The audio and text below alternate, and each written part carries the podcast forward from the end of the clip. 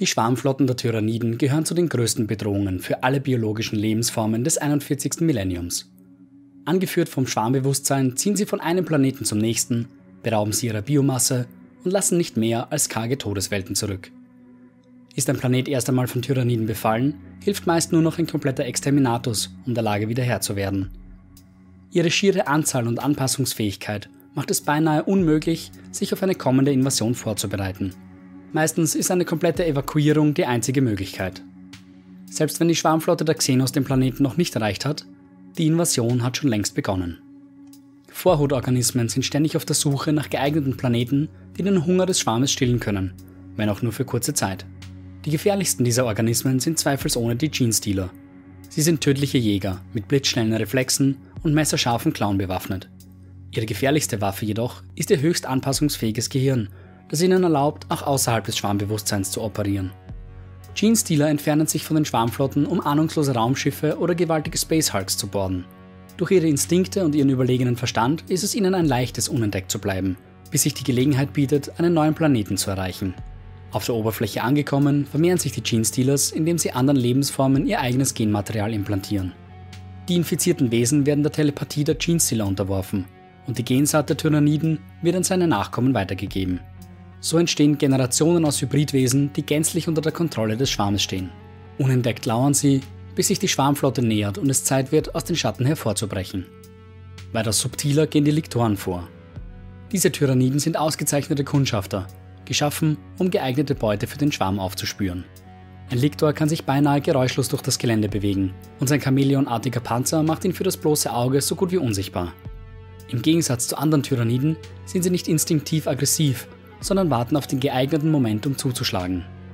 Sobald der Angriff der Schwarmflotte jedoch begonnen hat, beginnt der Lektor wichtige Ziele systematisch auszuschalten, sei es ein imperialer Anführer, Munitionslager oder sonstige strategisch wichtige Ziele. Steht die Ankunft der Schwarmflotte kurz bevor, legt sich ein Schatten über den Warp, der Kommunikation und Warpreisen unmöglich macht. Ob diese Fähigkeit eine bewusste Angriffsmethode des Tyranniden-Schwarms ist oder nur eine zufällige Begleiterscheinung, ist unbekannt. Für die betroffenen Planeten macht dies jedoch keinen Unterschied. Werden die Zeichen richtig gedeutet, haben die Bewohner des Planeten noch eine geringe Überlebenschance. Fluchtartig können sie den Planeten verlassen und versuchen, der Schwarmflotte zu entkommen.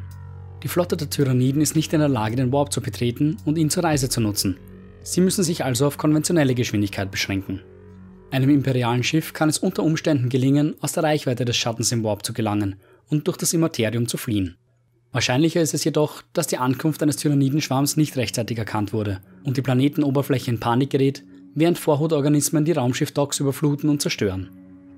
Ist eine Schwarmflotte erst in Reichweite des Planeten, beginnt sie damit unzählige Sporenkapseln in die Atmosphäre zu schleudern.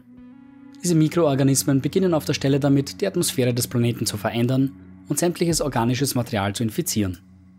Gargoylrotten, Tyrannid-Bioformen mit zehn Lederflügeln, verdunkeln den Himmel des Planeten und machen eine Evakuierung sowie die Landung von Verstärkung beinahe unmöglich. Unter ihnen befinden sich manchmal sogenannte Hive Crones, fliegende Monstrositäten, die sich perfekt dem Luftkampf angepasst haben. Unter ihren Schwingen nisten parasitäre Tentakliden, die sich von ihrem Wirt ablösen, sobald sie ein feindliches Ziel wahrgenommen haben. Diese Kreaturen rasen auf ihr Ziel zu und lösen beim Einschlag einen elektrostatischen Impuls aus, der die Bordelektronik des feindlichen Fliegers stört und seine Triebwerke ausfallen lassen kann. Morlocks und Trigons bohren sich tief in die Planetenoberfläche, nur um später zwischen den nichtsahnenden Verteidigern hervorzubrechen und ein Blutbad anzurichten. Diese riesigen, wurmartigen Bioorganismen sind perfekt für einen Überraschungsangriff ausgerüstet.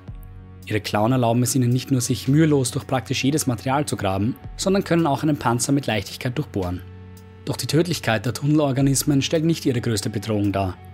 Auf ihrem Weg durch die Planetenoberfläche hinterlassen sie kilometerlange Tunnel, die von den restlichen Tyranniden genutzt werden, um ungesehen vorzudringen. Das Auftauchen eines Morlocks oder Trigons bedeutet meist nur, dass eine noch viel größere Angriffswelle bevorsteht.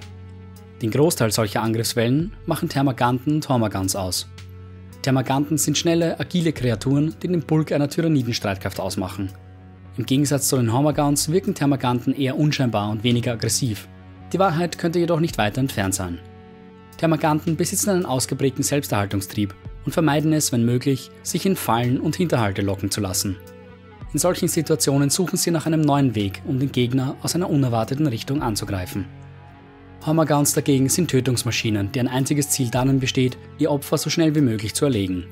Zielstrebig verfolgen sie ihre Beute, ohne Rücksicht auf Verletzungen oder Müdigkeit. Hormagown-Schwärme sind ständig auf der Suche nach frischer Beute, denn ihr gesteigerter Metabolismus verlangt nach regelmäßiger Nahrung. Anders als andere Tyranniden sind Hormagauns in der Lage, sich unabhängig zu reproduzieren.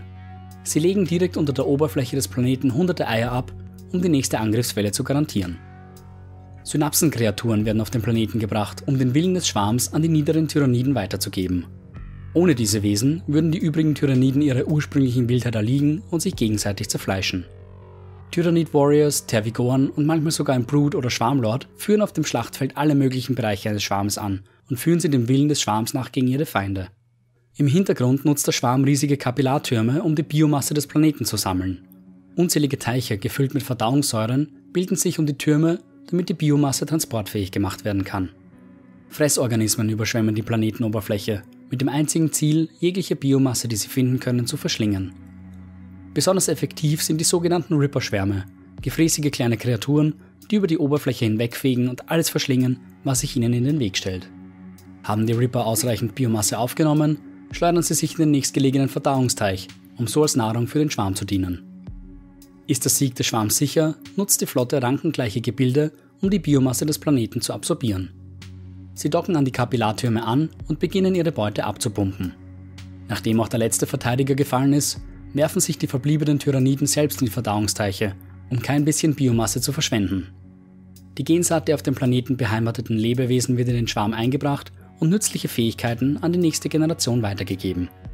Anschließend zieht die Schwarmflotte weiter auf der Suche nach dem nächsten Planeten, der ihr zum Opfer fallen wird.